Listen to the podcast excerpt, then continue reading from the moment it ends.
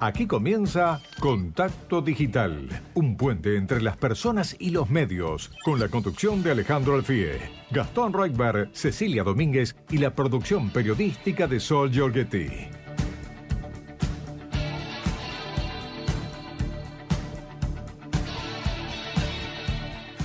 Hola, buenas tardes a todos los oyentes de Radio Rivadavia. Les habla Alejandro Alfie en esto que es Contacto Digital y hermosa tarde en la ciudad de Buenos Aires. Son las 3 y un minuto.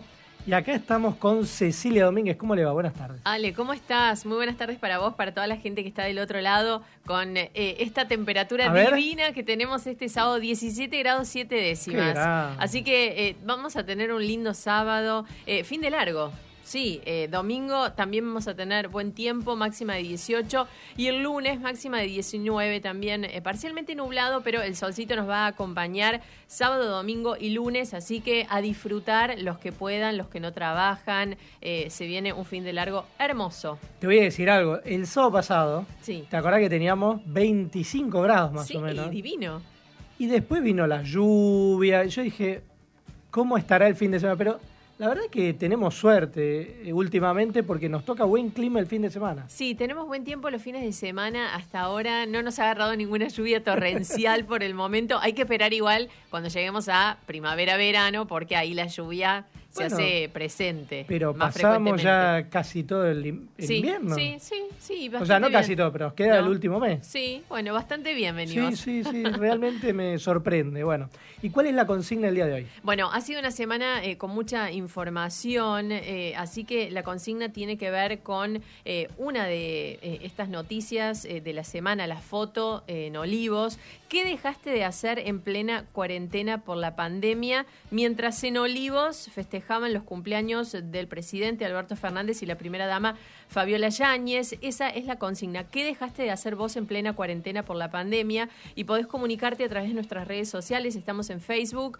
también en Instagram, nos buscás como Contacto Digital, en Twitter, arroba Contacto 630 y en WhatsApp 11 50 26 8630, arroba Alejandro Alfie, arroba Ceci Domínguez, ok, así nos buscas en las redes, eh, porque mucha gente nos pregunta cuáles son sus redes, así que ahí tienen para buscarnos. Y Gastón Roldberg, arroba GR Madrid. GR Madrid. Que creo que lo tenemos en comunicación, no sé dónde está hoy. ¿Qué tal? Buenas tardes, Gastón, ¿cómo estás? ¿Qué tal, Alejandro? Aquí GR Madrid, reportándome. ¿Reportando desde dónde? Desde, no, estoy en la zona de Loma Verde, cerca de los Cardales, ¿eh? Eh, en un lugar muy muy bonito y bueno, festejando un cumple familiar, así que les mando un beso muy grande a, Pilar, que cumple 15 años. ¡Ay, ah. feliz cumpleaños! ¡Felices 15! Pero sí, una fecha muy muy especial para ella, así que teníamos que acompañar acá. Sí, muy bien. Qué suerte que no la hizo el año pasado. No, menos mal, menos mal. Bueno, pero igual estamos, somos poquitos, viste, con, con la distancia del caso y obviamente al aire libre, así que, seguimos cuidándonos. Bueno, me alegra realmente que puedan estar festejando su cumpleaños. Viste que la consigna del día de hoy tiene que ver con qué eh, no pude. ¿Cómo es? A ver la consigna exactamente. ¿Qué dejaste de hacer en plena cuarentena por la pandemia mientras en Olivo festejaban los cumpleaños de Alberto y Fabiola? Y tantas cosas, ¿no? Dejamos de hacer. Todo. Eh, pero bueno, eh, sí, además nuestro programa de radio fue un poco el reflejo de eso, ¿no? Porque nosotros eh, nos pasó, estando en la 990, de compartir las experiencias con, con los oyentes y la verdad que era, bueno, estábamos todos este, aguantando, digamos, el encierro y, saliendo ese rato para hacer radio, pero la verdad que los testimonios de angustia que, que nos dejaban en ese minuto de, WhatsApp en, en la radio eran muy, muy muy tremendo, ¿no? Y a todos nos pasa un poco eso, ¿no? Y Gastón, otra vez no te escuchamos muy bien a la distancia. Se ve que las comunicaciones nos tienen a mal traer. No, más o menos se te escucha Me parece que te queremos acá en el estudio, Gastón. Parece que sí, ¿eh? Por eso estamos haciendo ¿eh? todo para que vuelvas. Bueno, así será, así será. Bueno, y a ver, Cecilia, ¿vos qué dejaste de hacer en pandemia? Tantas cosas. Ustedes saben, eh, lo que hice fue en estos días volver a mi agenda del año pasado. Mientras estaba encerrada en casa, lo usaba igual por cuestiones de trabajo, porque seguía trabajando desde casa, para la radio, para la televisión también. Y em, fui a mi agenda al 14 de julio de 2020 y solamente tenía cuestiones de trabajo porque era lo único que hacía en pandemia, porque dejé de hacer muchísimas cosas. Estuve prácticamente un año sin poder ver a mi familia. Eh, como sabrán del otro lado, eh, por escucharme, soy de Córdoba, de Río Cuarto. Mi familia estaba allá. Eh, yo estoy acá sola. en cuanto a familia, por supuesto, tengo muchísimos amigos, pero estuve un año casi sin poder verlos, con muchísima preocupación por mis padres, por la salud de, de mi hermano, de todos mis familiares, algunos de riesgo. Eh, a la distancia, una situación muy difícil a nivel emocional, encerradísima. Me acuerdo que en esa época, el año pasado, iba al supermercado y todavía todos teníamos miedo, eh, muchos de nosotros nos sacábamos la ropa eh, cuando llegábamos a casa, la dejábamos en una bolsa, desinfectábamos todo. No se me ocurría, no se me cruzaba por la cabeza juntarme con otra persona en mi casa ni hablar, pero en algún otro lugar, cerca, sin barbijo, eh, no tampoco se me ocurría festejar un cumpleaños. Por eso digo, eh, que eh, habrán tenido en la cabeza no solamente el presidente y la primera dama, sino todas las personas que estaban ahí, no tenían noción de lo que era la pandemia, no se hablaba ni siquiera de una vacuna todavía. Entonces me sorprende porque yo a, esta, a esa altura, el año pasado, estaba muerta de miedo, encerrada, lejos de mi casa. Sí, estábamos todos en pánico. En pánico. O sea, realmente, eh, por eso me parece que sorprendió tanto ver esa foto. Sí. Porque uno tenía los registros de ingreso a la Quinta de Olivos, donde figuraban esas personas y ya era un escándalo. Pero al ver esa foto, es como que todos nos quedamos duros, porque estábamos todos encerrados en nuestras casas. En ese momento había un DNU que prohibía incluso circular a menos que uno tuviera que hacer algo esencial. Los empleados no podían ir a sus trabajos también, excepto que fueran esenciales y fueran convocados por sus jefes. Tenían que ir con eh, la aplicación eh, Cuidar, que autorizaba que uno estuviera circulando. Eh, de hecho, estaban prohibidas las reuniones sociales en el AMBA, en Chaco y en dos ciudades del interior del país. Estaban prohibidas. ¿Por qué? Porque estaba el ASPO, en el resto del país estaba el DISPO, donde se podían hacer reuniones hasta 10 personas. Pero en el AMBA, que incluía la Quinta de Olivos, obviamente, estaban prohibidas las reuniones sociales. Es decir, no se podían hacer festejos de cumpleaños, encuentros con amigos, menos en lugares cerrados, sin ventanas abiertas. Por eso cuando uno ve la foto esa, le llama la atención, es como un contraste tan grande entre lo que pasábamos todos los ciudadanos en esa época y lo que se vivía dentro de la Quinta de Olivos. Sí, y un contraste también, Ale, eh, Gastón, eh, con lo que decía el presidente, lo que decía y lo que hacía a puertas eh, cerradas, porque decía que en Argentina se iban a terminar los privilegios para los vivos, que iba a perseguir a todo el que incumpliera con la cuarentena.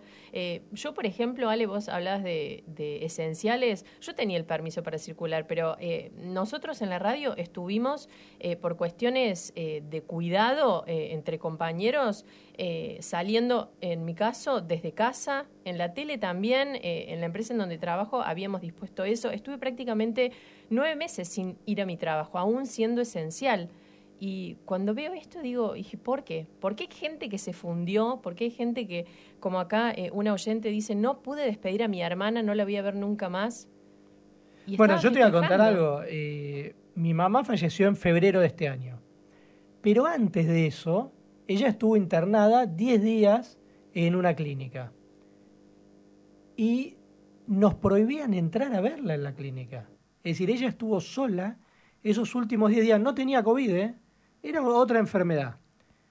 Pero que no era contagiosa la enfermedad de ella. Entonces, y nosotros nos peleábamos todos los días con las autoridades de la clínica para que nos dejen entrar y no nos dejaban entrar. Entonces, yo digo, mientras uno pasaba esas situaciones, pues, ¿cómo puede ser que el presidente dejara entrar a 12 personas, hagan ese festejo, negaran que hubieran hecho ese festejo? Pues la verdad es que hasta que no salió la foto, ellos negaban que hubiera ocurrido un festejo en la Quinta Olivos. Sí, después el presidente dijo que no ocultaron nada, que todos lo sabían. A ver, yo hablé con los voceros de Casa de Gobierno y ellos negaban que hubieran existido esos festejos hasta hace una semana. O sea, te decían que eso no había ocurrido. Ahora que salió la foto, pidió disculpas, pero le echó la culpa a la pareja, a Fabiola. Eso también, ¿cómo? Yo digo, está bien, ya quedaste en evidencia. ¿Viste como cuando te descubren con un amante en la cama? Te sacan la foto y si, eh, lo negaste durante dos años. Bueno, te sacaron la foto y sos vos con la amante que estás ahí en la cama. ¿Qué va a hacer? No puedes decir, no, esto es culpa de mi mujer porque llegó tarde ese día. No, o sea, estás vos ahí. No, no, no, no. Eso, eso fue como la, última gota, Ale, porque... Insólito. Eh, sí, eh, se esperaba, había eh, muchas repercusiones antes de que hablara el presidente ese mismo día que apuntaban hacia Fabiola, hacia la primera dama. Y yo decía, bueno, ¿esa será la estrategia del presidente? Espero que no. Y después sí, después... Le echa la culpa, como si el cumpleaños de mi querida Fabiola? Como si ella dejara entrar a, a, 12 personas a la Quinta Olivo. Ahí el que autoriza es el presidente, o sea, no, no hay que puede entrar cualquiera a la Quinto Olivo. Fabiola dice, no, acá viene eh, la murga que me acompaña y caen 12 personas con champán y torta. No, el presidente es el que se supone maneja la seguridad y los ingresos en la Quinto Olivo. Sí, claro. Eh, y aparte él, él, va ahí a saludar, saca la foto. A ver, eh, realmente, bueno, y lo tenemos a Gastón, a ver, otra vez. Sí, Alejandro, ahora sí, seguimos probando. Ahí, ahí te escuchamos bien. Sí, estamos bien. Vamos todavía. Bueno, no, dos reflexiones a lo que decían recién Alejandro. Una, lo, dijimos mucho eh, en el programa, este tema de los funcionarios tienen que dar el ejemplo, ¿no? Los funcionarios de turno tienen que dar el ejemplo y esto está muy lejos de eso, ¿no?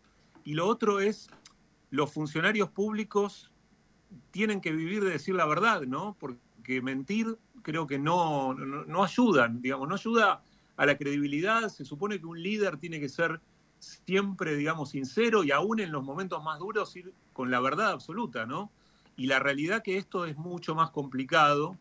Eh, y más allá de la anécdota esta, que deja de ser una anécdota porque en el contexto en el que estamos, obviamente eh, pega duro y seguramente gran parte de la sociedad eh, está muy enojada con este tema, yo creo que a futuro también uno tiene que ser responsable como ciudadano y entender y tratar de tomar conciencia de la importancia que tiene el voto, ¿no? Eh, a la hora de esas instancias tan cruciales para el futuro del país. Así que mi aporte es ese, ¿no? Eh, los funcionarios tienen que dar el ejemplo y no pueden tener doble discurso y la mentira, como dice el dicho, tiene patas cortas. Bueno, les decimos entonces, llámenos, queremos escuchar eh, qué es lo que piensan, mándenos mensajes eh, por audio, por mensaje de texto. Como ustedes saben, nosotros hacemos el programa con ustedes, los oyentes. Y yo, antes de pasar a la sección eh, de conexiones, quería agradecerles especialmente a los oyentes. Realmente, eh, yo no quiero ser reiterativo, porque esto ya lo he dicho un par de veces anteriormente, pero tengo que felicitar a los oyentes y también felicitar a los que hacen el programa, obviamente, eh, porque nos llegaron las cifras de rating de Cantar y Bope. Realmente estamos asombrados. Qué bueno, Ale, a ver, contanos. nadie esperaba, nadie esperaba eh, algo así, que siguiéramos creciendo de esta manera, pero son cifras realmente sorprendentes. Miren, para que ustedes se den una eh, cuenta de cuál es la situación cuando nosotros llegamos al programa, en el, arrancamos el primero de mayo. el, rating previo eh, del programa que hacía, el programa de Débora Plager, era tres personas cada 100 que escuchaban Radio AM escuchaban Rivadavia. 3,14. Cuando arrancamos pasamos a 4,77, en junio 8,22 y julio ya estamos en 11.72. Wow. Es decir, prácticamente cuadruplicamos la cantidad de oyentes que tenemos en este programa. Eh, eso medido en rating, también pasamos de 0,12 a 0,49. Es decir, que cuadruplicamos el rating en tres meses. Muy bien, todo gracias a los oyentes del otro lado. Que nos La verdad, eh, estamos muy contentos porque nosotros hacemos el programa realmente con mucho entusiasmo, lo preparamos, eh, nos encanta hacerlo, es un equipo, eh, yo siempre le digo que es el mejor equipo del mundo porque realmente siento que es así y me encanta que eso se sienta del otro lado. Es decir, que saber que los oyentes están ahí, que somos cada vez más.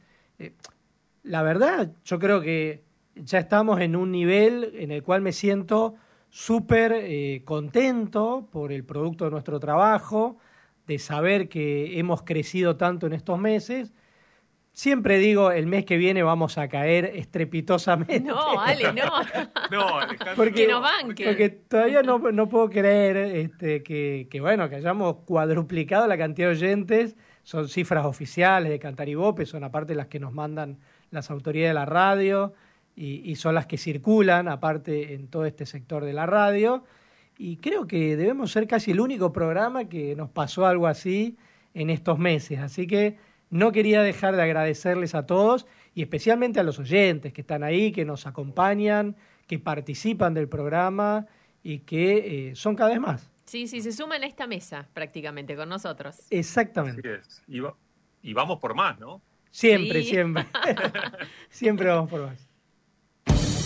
Ahora, en Contacto Digital, conexiones en dos minutos. Un puente entre las personas y las noticias. Gastón, vamos con conexiones ahora. Vamos con conexiones, Alejandro, noticias breves de la industria, el periodismo y los medios. En Estados Unidos, un 12 de agosto de 1981, en el Hotel Waldorf Astoria de Nueva York, un hotel hermoso. Es decir, hace exactamente 40 años IBM presentó la primera PC. Era el modelo IBM PC 5150 y las siglas corresponden a computadora personal en inglés, porque en esa época la mayoría de las computadoras eran empresariales o universitarias y además eran enormes en tamaño. Unos años antes, en 1977, había nacido Apple y también en ese entonces Commodore y Texas Instruments, las otras marcas importantes de computadoras personales. Era un mercado que se estimaba pequeño, de nicho, pero como muchas veces pasa con estos fenómenos, no fue así. IBM esperaba vender 241.000 computadoras en cinco años, pero alcanzó ese número en apenas un mes.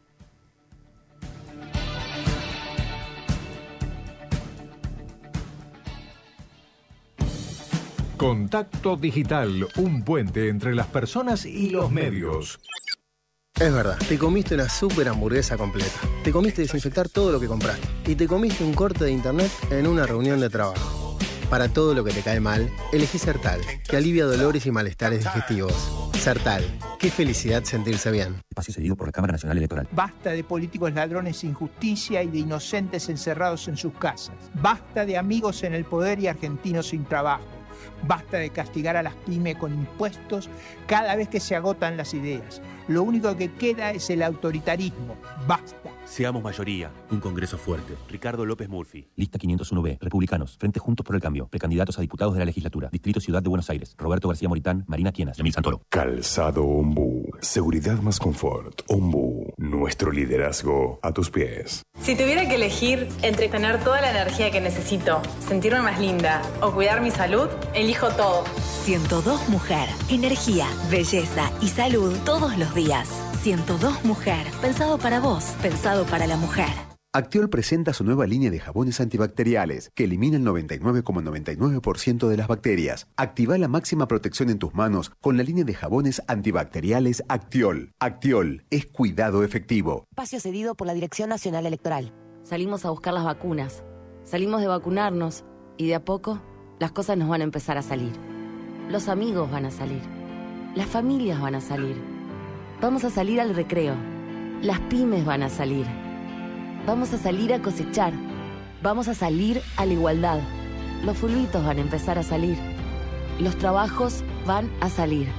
Vamos camino a encontrarnos con la vida que queremos. Leandro Santoro, Gisela Marciota, precandidatos a diputados nacionales por la Ciudad Autónoma de Buenos Aires. Frente de todos, lista 502, Celeste Blanca acá. Hoy la mejor forma de ahorrar es dejar la billetera en casa y pagar con Vimo desde el celu. Te presentamos la promo Celu Mata Billetera. Del 5 al 20 de agosto, pagando con Vimo y Visa, podés ganar un celular Samsung todos los días. ¿Cómo? Pagando con QR en comercios, recargando el celu o la sube o pagando cualquier servicio desde la app, ya estás participando. Así que ya sabes, más usas Vimo, más chances tenés de ganar. Paga con Vimo y gana. Sorteamos más de 30 celus y uno puede ser tuyo. Vimo, una billetera, todos tus descuentos. Promoción válida de 0 horas del 5 al 8 de 2021 hasta las 23.59 horas 28 2021. Sin obligación de compra. Bases y condiciones disponibles en www.vivo.com.ar. Billetera móvil S.A. 30 71 70 29 859. La verdad 247 Cava. Para dormir bien, Melatol. Melatol.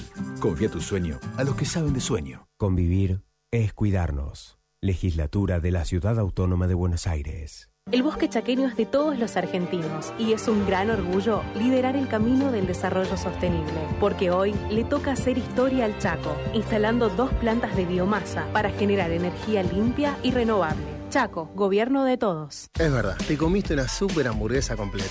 Te comiste desinfectar todo lo que compraste. Y te comiste un corte de internet en una reunión de trabajo. Para todo lo que te cae mal, elegí Sertal, que alivia dolores y malestares digestivos. Sertal, qué felicidad sentirse bien. ¿Sabías que todos los accidentes por inhalación de monóxido de carbono son evitables? Controla que la llama de tus artefactos sea siempre de color azul. Verifica que las rejillas cuenten con salida al exterior y que las ventilaciones no estén tapadas ni sucias. Y no olvides ventilar los ambientes de tu hogar todos los días. Metrogas, damos calor.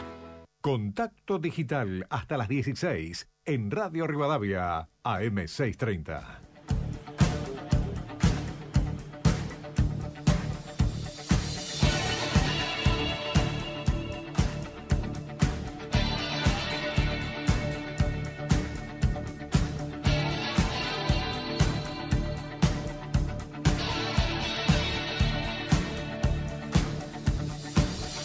Hola Ricardo de Rosario. Miren, lo que dejé de hacer durante la cuarentena, mientras se hacía eso en este Olivos, es creer en los políticos. Del momento que Alberto Fernández el 20 de marzo dijo que no se podía trabajar más, le digo, bueno, chao, chao. Este, a esta gente, a ningún político en el mundo le interesa la gente y su pueblo en el mundo. Soy Verónica del barrio de Flores, los escucho siempre. Yo lo que dejé de hacer, mejor dicho, impidieron, me impidieron hacer, es decir, soy de la escuela científica Basilio, lo cual estaban cerradas las escuelas, las iglesias y todo, y todo lo demás. Los escucho siempre. Hola chicos, un abrazo, los felicito por la medición y bueno, eh, Radio Rivadavia está en la casa de muchísimos argentinos las 24 horas prendido. Y con respecto a, no sé cómo nombrarla, quiero ser educada, la actitud del presidente que se, se sentó en nosotros, eh, tiene, hay que hacerle el juicio político. No sé si saldrá o no, pero para que de ahora en más sepan que van a tener que decir y cumplir, porque estamos cansados de tanta violencia, tanta mentira, se robaron las vacunas, oh, y hay una lista inmensa. Los felicito por el puntaje de rating, chicos, y lo seguimos, ¿eh? Un abrazo. Bueno, y seguimos con más oyentes. Sí, hay muchos mensajes. Ro de San Rafael nos escribe un mensaje eh, con muchas cosas que dejó de hacer. Dejé de hacer todo lo que normalmente se hace. Dejé de ser feliz por los muertos, los enfermos, eh, la pérdida de trabajos, eh, por el aumento de la pobreza. Lamento vivir en una democracia tan débil y azotada por castas políticas. Eh, esto nos dice Ro, eh, también Miriam de San Isidro. Este, es tremendo pensar cómo nos alineamos detrás del presidente y él hizo lo que quiso, desastroso. Eh, otro mensaje, este gobierno no tiene perdón, demasiado daño hicieron. Eh, otro oyente nos cuenta que suspendió tres cirugías y tiene 81 años eh, y muchas caritas enojadas, muchos emojis eh, rojos con mucha, mucha ira. otro mensaje, el último de Nicolás de Caballito, nos felicita por el programa y dice, ¿es lo más importante que no cumplieron con la cuarentena haciendo una reunión? ¿O lo más importante es haber negado que hubo una reunión? Y recuerda a un caso de Estados Unidos, a Clinton lo juzgaron por mentir en sus declaraciones a la ciudadanía, no por estar con Mónica Lewinsky. Bueno, realmente eh, los oyentes indignados con esta situación es algo que a todos nos indigna. Realmente, a veces como que nos toman por estúpidos. Yo tengo la sensación que nos mienten en la cara y es como que no pasara nada. ¿no? Tienen como una cara de piedra. Hoy, hoy veía el acto donde estaba Alberto con Fabiola, como si no pasara absolutamente nada. Eh, no sé, me parece que está bien que ayer pidió disculpas porque realmente algo tenía que hacer, eh, pero viste cuando la disculpa no es sincera, no es honesta y además se le pretende echar la culpa al otro, encima a su pareja. ¿Viste? Dijeron que venían a terminar con el patriarcado y lo primero que hacen es echarle la culpa a, la pareja como si la mujer tuviera la culpa de, que se festejara un cumpleaños en la Quinta Olivos. Cuando hay que decir algo, cuando fue cumpleaños de Alberto, eh, no fueron tantas personas, pero fueron cuatro personas. Eh, y también hubo una fiesta de cumpleaños. Lo que pasa es que no están las fotos, pero están los registros de ingreso de dos parejas, amigos de Alberto y, Fabiola, y de hecho uno de ellos se quedó después hasta las 3 de la mañana. A ver, ¿qué trabajo puede hacer hasta las 3 de la mañana una persona?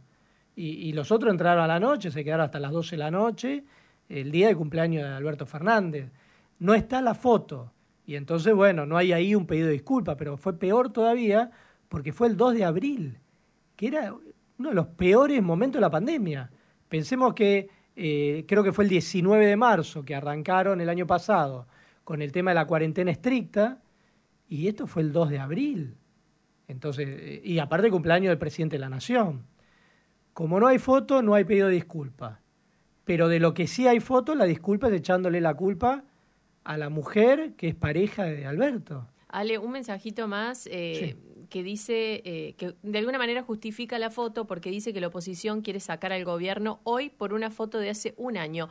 Eh, y que le parece raro porque justo apareció la foto ahora que hay elecciones y nos pide que leamos el mensaje. Sí, nosotros leemos muchos mensajes, no leemos todos porque realmente nos llega una gran cantidad de mensajes y nos encanta que los manden Después los escuchamos todos y leemos los que podemos, la verdad es esa. Y seguimos con Gastón porque hubo un problemita que lo sacaron del aire. Gastón, ¿cómo estás? No, eh, todos los problemas juntos, Alejandro. Bueno, sigo con una noticia que además nos sirve como introducción para la entrevista, la primera entrevista en contacto digital. Vos sabés que, Ceci, Ale, saben que en Francia la mudanza de Lionel Messi de Barcelona a París tuvo su lista de ganadores y perdedores en el campo económico. Según publicó La Nación esta semana, entre los grandes beneficiados sobresale Amazon, que es increíble, había adquirido los derechos para transmitir la Liga francesa, la Liga de Fútbol francesa, hace unas semanas. Es decir, cuando prácticamente nadie soñaba con la posibilidad de Messi jugando en el fútbol de ese país. La empresa de Besos llegó a un acuerdo para transmitir ocho partidos semanales de la liga hasta la temporada 2023-2024 por un valor de 302 millones por año. Otro inesperado beneficiario es el grupo hotelero Accor, y su programa de fidelización en plataforma de reservas, que es el sponsor de la camiseta del PSG, ¿eh? Eh, que reemplazó bueno, una línea árabe muy conocida por un plazo de tres temporadas y un contrato de 50 millones de euros anuales, Alejandro. Wow, realmente sorprendente, ¿no? Esos números. Sí, números sorprendentes y, esta, esto que le pasó, digamos, a, Amazon increíble de haber pensado en adquirir los derechos de una liga que no es de las más vistas. Eh, todos sabemos que la liga inglesa eh, la Liga Española y en algún punto la Liga Alemana son las ligas de fútbol que más se ven por televisión y la Liga Francesa está como, en una segunda línea. Bueno, evidentemente Amazon va a poder recuperar rápidamente la inversión, ¿no es cierto? Sí, te digo más. Eh, a mí, por ejemplo, eh, uno de mis hijos ya me estaba pidiendo la camiseta de Messi para el Día del Niño, con la, del PSG, que no la encuentro por ningún lado. Y además ya estamos todos eh, viendo cuáles son los horarios en que van a jugar. Ahora a las 4 de la tarde empieza el partido del PSG, donde no va a estar Messi jugando, pero sí en la cancha. Lo van a presentar. De hecho, ya fue presentado en el estadio, eh, que abrieron las puertas antes de tiempo para presentarlo a Messi y a las otras incorporaciones a full. Y ahora es, veamos la liga francesa, porque está Messi ahí. Alejandro, dos datos impresionantes de, la camiseta de Messi que se consigue por unos 7 mil pesos trucha, hay que decirla, en Argentina, todo el original no está. Se vendieron desde, se vendió desde el día que, digamos, se supo que Messi iba a ser jugador del PSG hasta hoy un millón de camisetas. ¿Sabés cuánto sale en dólares la camiseta original? ¿Cuánto? 188 dólares. Hacé la cuenta de cuánto ganaron desde hace unos días ahora solo por venta de camisetas y te vas a dar cuenta que al PSG Messi le sale gratis casi. Bueno, impresionante y vamos a escuchar la primera entrevista de hoy que eh, tenemos que, pues nosotros a los oyentes le decimos absolutamente todo, siempre somos muy transparentes, honestos en lo que hacemos acá en el programa. La grabamos ayer con Martín Tetaz, que es el segundo precandidato de Juntos por el Cambio acá en la Ciudad de Buenos Aires, y tuvo una razón especial para pedirnos que la grabemos ayer porque hoy no podía, eh, tenía unas cuestiones familiares que resolver, así que la grabamos ayer, pero es muy interesante, escúchenla atentamente y ahora la vamos a pasar. Ahora la entrevista en Contacto Digital por Radio Rivadavia, AM630. Estamos en comunicación con Martín Tetaz, economista, periodista y precandidato a diputado nacional en la lista porteña que encabeza María Eugenia Vidal. Hola Martín, te saludamos Gastón Reutberg y quien te habla Alejandro Alfie. ¿Qué tal? ¿Cómo estás? Hola Gastón, Alejandro, ¿cómo les va? Gracias por el llamado. Bueno, no, gracias a vos, sabemos que estás ahí de recorrida de campaña.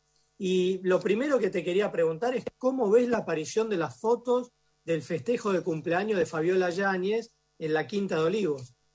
Y la, la, la crónica de una, de una noticia que todos ya sabíamos, digamos, solo que faltaba la foto, nada más, y apareció la, la confirmación, viste, cuando vos ya sabés algo, todo el mundo lo sabe, pero bueno, falta el documento que lo termina de comprobar. Y, aparece el documento y es la comprobación del escándalo, que la verdad que, eh, genera una situación muy difícil porque desde el punto de vista político, en, circunstancias normales, eh, esto ameritaría probablemente el pedido de juicio político del presidente, pero en, un contexto en el cual la vicepresidenta es Cristina, digamos, eh, da, la, da la sensación que, que va a haber que ser muy cuidadoso en la oposición para ver cuál es el camino a seguir, pero sin duda es un escándalo es un escándalo total, es una falta de respeto a la, gente que, estuvo encerrada, que no, a los chicos que tuvieron las escuelas cerradas, a la gente que no pudo despedir o no pudo ver a sus familiares, es, un, es un, una falta de respeto en la cara.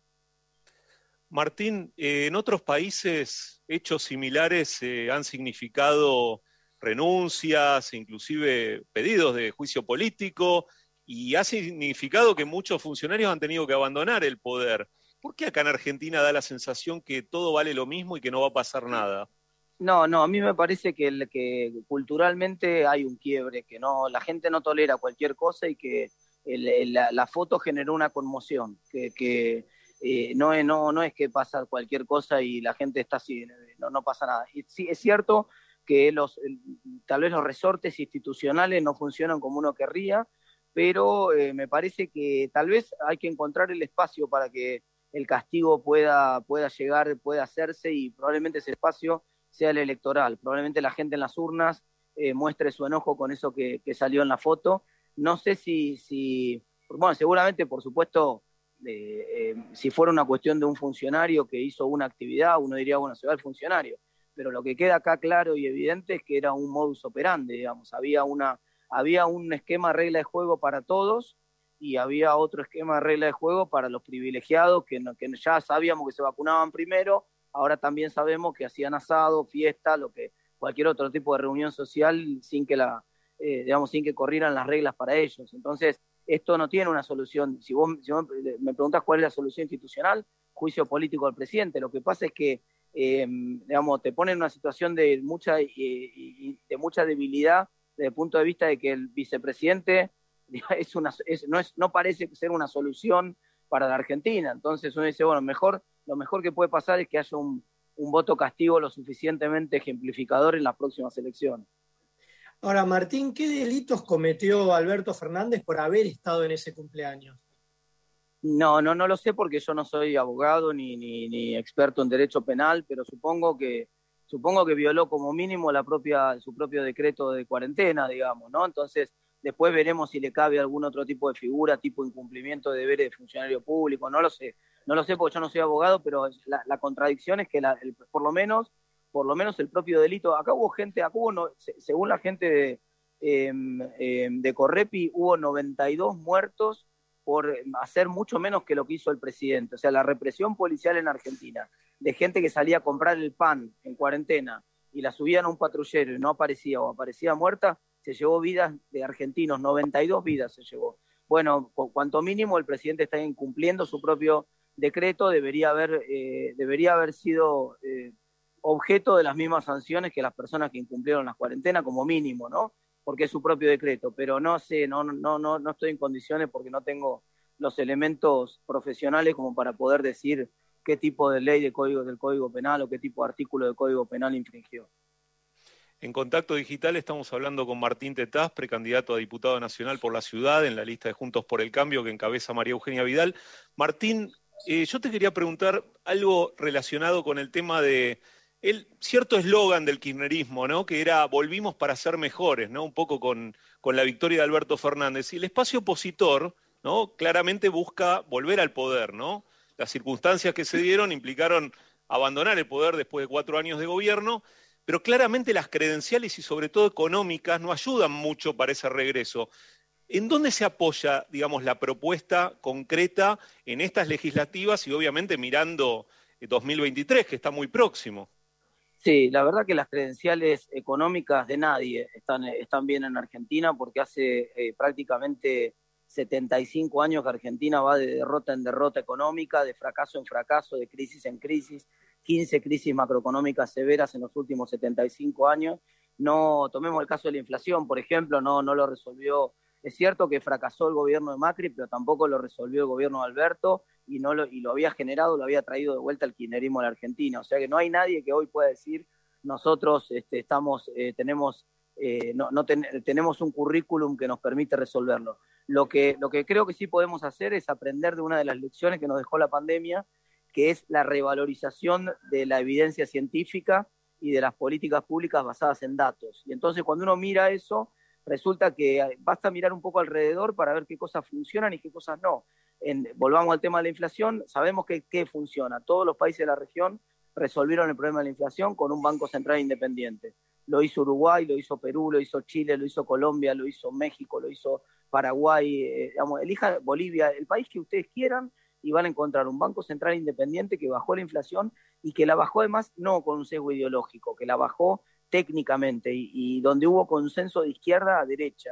Inclusive acaba de asumir Castillo en Perú, que es un, presidente de la extrema izquierda con, ideas muy conservadoras y sin embargo lo primero que dice cuando asume es voy a mantener al presidente del Banco Central que ya hace 11 años que está en su cargo. ¿no? Entonces eh, eso es lo que nosotros tenemos que aprender y nuestro proyecto tiene que ser hacia adelante, proponerle a lo social lo que la evidencia científica probó que funciona, tanto para resolver el problema de la inflación como para resolver la cuestión de los impuestos, como para resolver las cuestiones laborales en Argentina, que son otro gran problema de Argentina. Miremos lo que funciona en el mundo, propongamos ese tipo de soluciones para Argentina y eso es lo que probablemente funcione acá también. Ahora, Martín, te hago una consulta, que esto es lo que se pregunta toda la gente, ¿no? ¿Por qué hay tanta inflación en la Argentina a lo largo de los años y no se puede resolver? Martín, ahí, estás, eh, ahí estás. Me parece que ahí no lo estamos escuchando a Martín Tetaz. A ver ahora, a ver ahora. Ahí, ahí, estás. Cuando, te, te preguntaba, bueno, ¿por qué teníamos tanta inflación en la Argentina? Sí, Alejandro, cuando Alberti hizo la constitución en 1853, escribió unos años después un libro que se llama principios económicos y rentísticos de la Confederación, sistema económico y rentístico de la Confederación. En ese libro le explicó por qué le había sacado la posibilidad de hacer política monetaria al presidente, la, facultad sobre los impuestos y la facultad sobre la deuda. Y las tres cosas se las había puesto ex profeso al Congreso, porque él había aprendido la experiencia absolutista de Rosas. Eh, lo, lo, que ocurrió en el medio es que de alguna manera el Ejecutivo se la fue ingeniando para recuperar la capacidad de usar la maquinita de hacer billetes para recuperar su injerencia sobre la política monetaria y hoy la Carta Orgánica del Banco Central establece que el presidente elige al directorio del banco, que el presidente puede decirle al directorio del banco lo que tiene que hacer y, por ejemplo, ya vimos en el último año y medio casi 3 billones, con B larga, 12 ceros, casi 3 billones de pesos de emisión para financiar el Tesoro. Claro, es más fácil, no se paga un costo político, pero es antirrepublicano. Si vos querés gastar, lo que en principio básico republicano dice es andar al Congreso, pedí un presupuesto en el Congreso, que el Congreso te lo apruebe y que el Congreso te apruebe los impuestos para financiar ese gasto. En cambio, la política encontró un camino corto. El camino corto es, elijo lo gastar lo que quiero yo, me hago las ampliaciones presupuestarias por decreto, no paso por el, por el Congreso y después uso la maquinita también a, a gusto y piacere y tampoco paso por el Congreso. Entonces, eso es lo que generó inflación sistemática en Argentina, el, apetito de los políticos por la maquinita y por esquivar el, espacio republicano que es discutir impuestos y presupuesto en el Congreso. Y eso es lo que tenemos que recuperar. La propuesta eh, nuestra es una propuesta republicana y da la casualidad que la base republicana de la Constitución del 53 es la que permite terminar con la inflación en Argentina. Estamos hablando con Martín Tetaz, precandidato a diputado nacional por Juntos por el Cambio en la lista de la ciudad que encabeza María Eugenia Vidal. Martín, en las últimas horas Miguel Pichetto se expresó bastante duro con relación a la, campaña de Juntos por el Cambio, diciendo a la que calificó de imbécil, ¿sí? Y dijo que el discurso del Frente Electoral está impregnado por el buenismo. No decís nada y la gente te vota igual. ¿Cuál es tu posición con respecto a estas expresiones que claramente no ayudan a transcurrir una mm. campaña, digamos, de, una manera más unificada, ¿no? Que, Miguel tiene razón, que es lo que estoy tratando de hacer, hacer, yo y de contagiar a todos mis compañeros de lista y es lo que estamos haciendo nosotros en el espacio. Estamos tratando de contar propuestas y contar cómo vamos a hacer los cambios que se tienen que producir en Argentina. Por ejemplo, vos tenés a la principal líder de nuestro espacio, que es María Eugenia Vidal, diciéndole a la gente que va a derogar la ley de alquileres y que no va a votar ningún aumento de impuestos cuando esté en el Congreso. Eso eso es un cambio cultural en Argentina. Hace mucho que los políticos no se expresan tan claramente respecto a lo que van a hacer cuando estén en el Congreso. a título personal mío, está mal que justo yo me elija como ejemplo, pero, pero lo primero que hice fue poner en el centro de la escena mi primer proyecto que va a ser la reforma de la Carta Orgánica del Banco Central. Lo que hice toda esta semana fue proponer eh, límites impositivos y reducciones impositivas para las pymes en Argentina. Entonces, yo estoy muy contento de, de haberla convencido y que María Eugenia esté en este espacio defendiendo las mismas ideas que defendemos todos en la lista y que esté liderando el pedido de freno a los impuestos en Argentina, que esté liderando una, actitud de, ir para atrás con algunas leyes que le hacen mal a la economía. Me parece que, Miguel está en lo cierto, que es exactamente lo que estamos tratando de hacer en el espacio. Eh, Martín, ya nos estamos quedando con poquito tiempo. Te hago una última pregunta y tiene que ver, bueno, con que vos hasta ahora tenías un rol como economista, periodista, y te quería preguntar cómo es eso de pasar del periodismo a la política. Mira, me parece que es un paso importante, ¿no?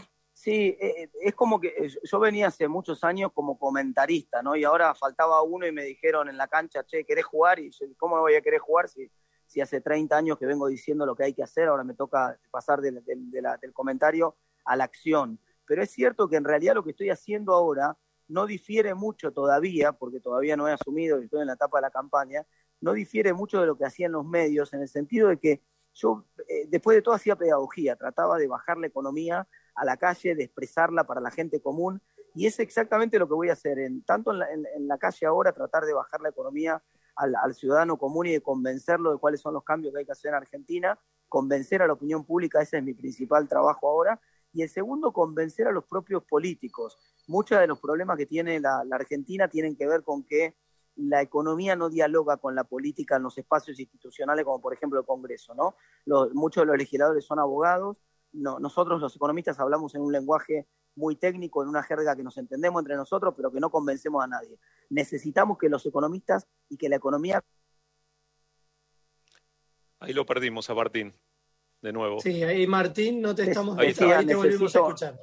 Decía, necesitamos que, la, que, necesitamos que la economía dialogue más con la política, que convenza a los políticos, que convenza a los abogados y que convenza a la opinión pública de los cambios que hay que hacer en Argentina. Y me parece que ahí, si tengo alguna ventaja en algún lugar, es justamente en esa posibilidad de hacer pedagogía con la economía. ¿no? Martín, y una ultimísima pregunta, y muy breve. Eh, ¿Cuál es la figura eh, política de la oposición que vos ves con más proyección de cara a las presidenciales?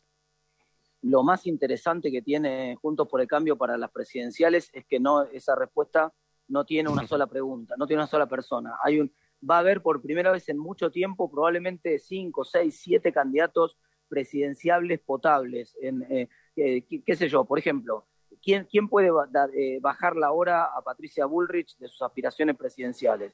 Probablemente nadie. ¿Quién, si le va bien a, Rodríguez Larreta, quién va a bajarlo a Rodríguez Larreta de sus aspiraciones. Si le va bien a Vidal y quiere ser candidata, ¿quién la va a bajar? Si le va bien a Lustó todo el armado que está haciendo a nivel nacional, al espacio que está expandiéndose en Córdoba, en Santa Fe, en distintos lugares, ¿quién le va a poder decir que no a Lustó de si quiere ser candidato a presidente? Si Manes gana en la provincia de Buenos Aires, ¿quién le va a decir que no a Manes si Manes quiere ser candidato a presidente en la próxima? O sea que me parece que vamos a un, estamos logrando que el espacio crezca mucho, estamos logrando que el espacio sea muy potable en términos de muchas candidaturas que posiblemente pueden ser presidenciables dentro de dos años en Argentina y no se me ocurre una, un espacio, una posibilidad, una coyuntura mejor para el espacio que es.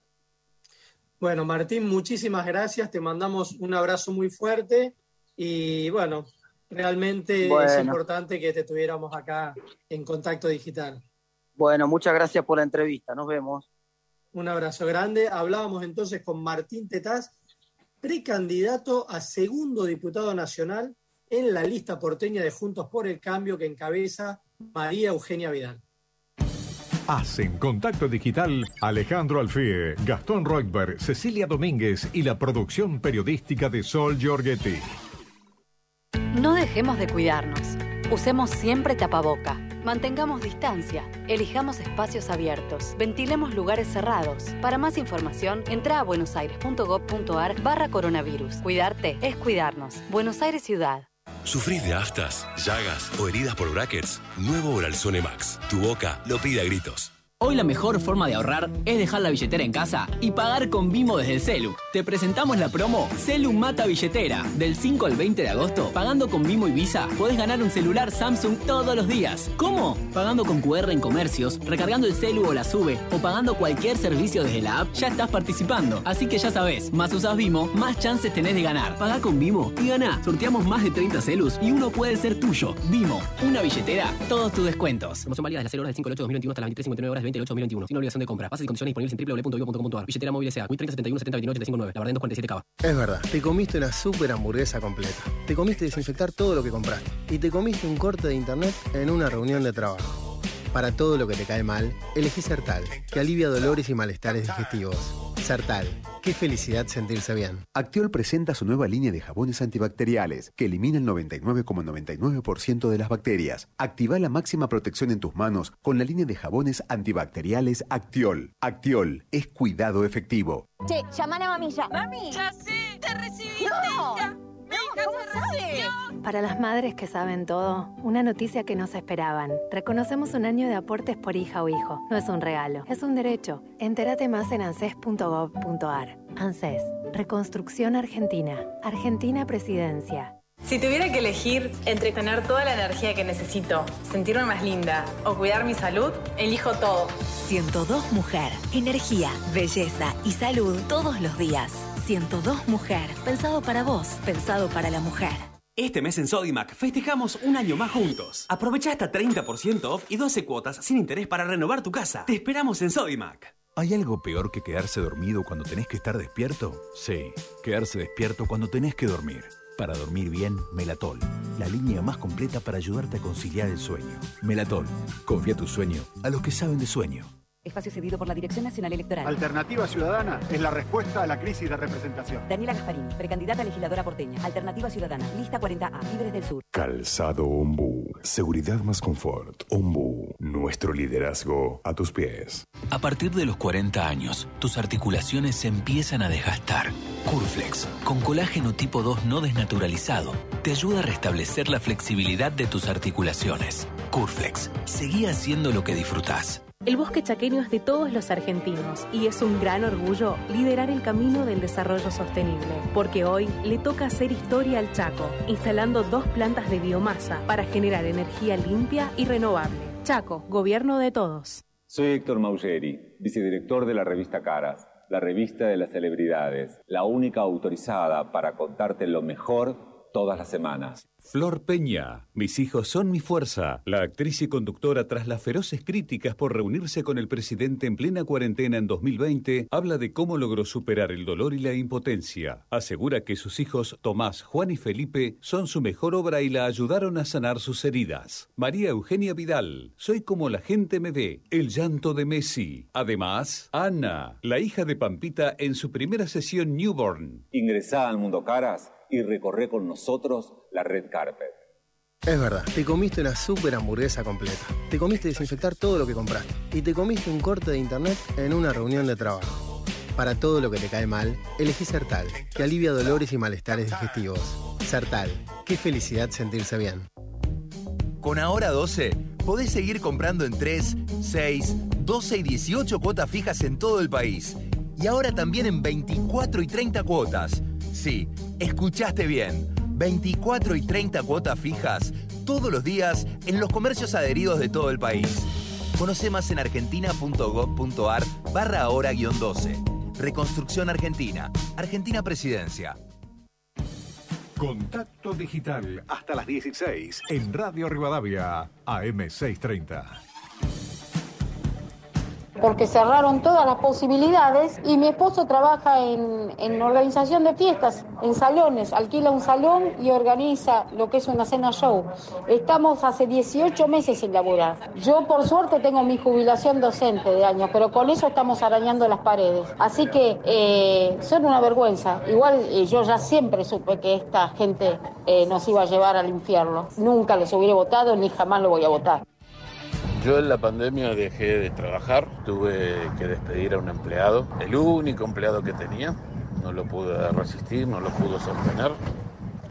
Tuve que dar de baja muchas cosas como el cable, achicar el plan de telefonía celular, el de internet y por supuesto estar en casa escuchando al presidente y diciéndome lo que tenía que hacer cuando ellos no lo hacían. Héctor, de Tortuguitas. Soy Ermilia de Balvanera, los escucho todo el día. Me cerraron el local que tenía y me fundí. Ahora vivo con 100 pesos para poder, si puedo, tomar un café con leche, que no llegó. Se merecen los puntos del IVOPE, se lo merecen. Es un hermoso programa, lo llevan muy bien. Hasta que continúen los éxitos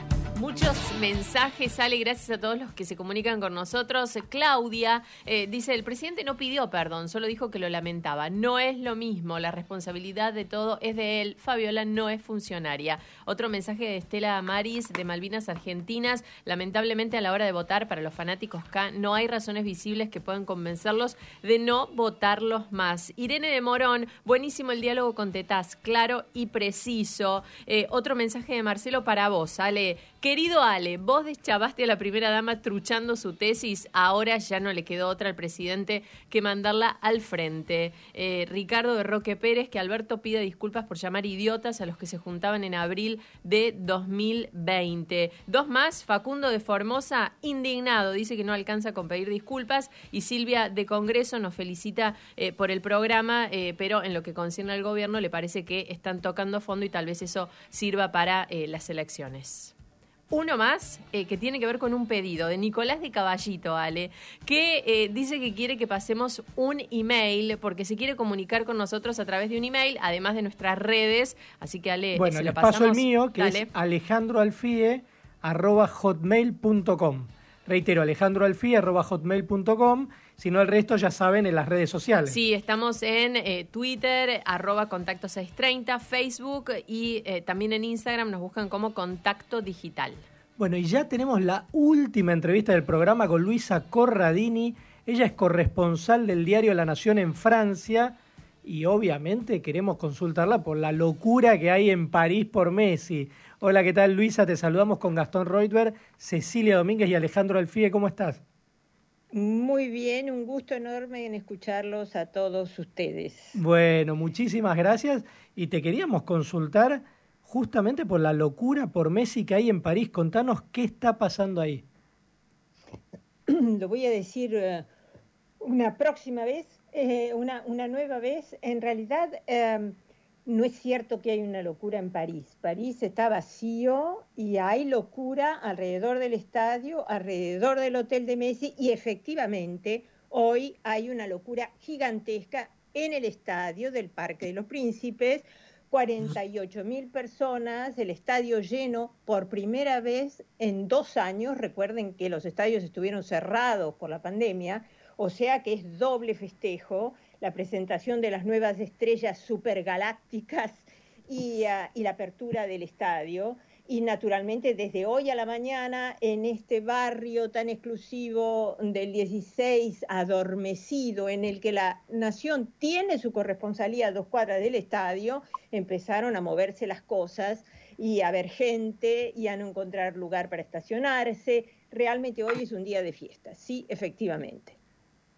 Ahora, en el caso que estábamos viendo, ya incluso lo presentaron a Messi en el estadio, estadio lleno eh, es como algo muy fuerte, ¿no?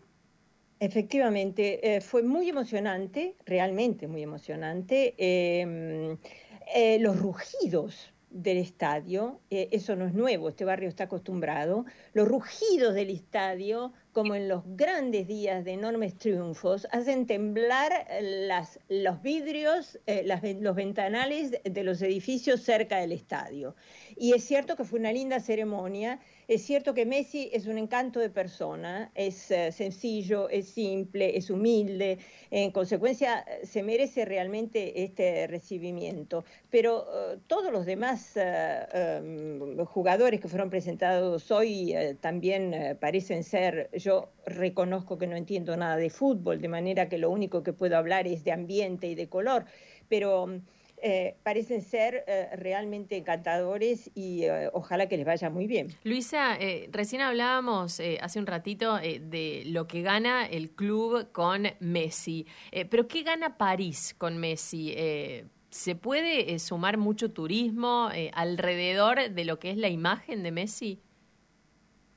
Yo no estoy tan segura de eso. Efectivamente, París es una máquina eh, perdón, Messi es una máquina de, producir dinero.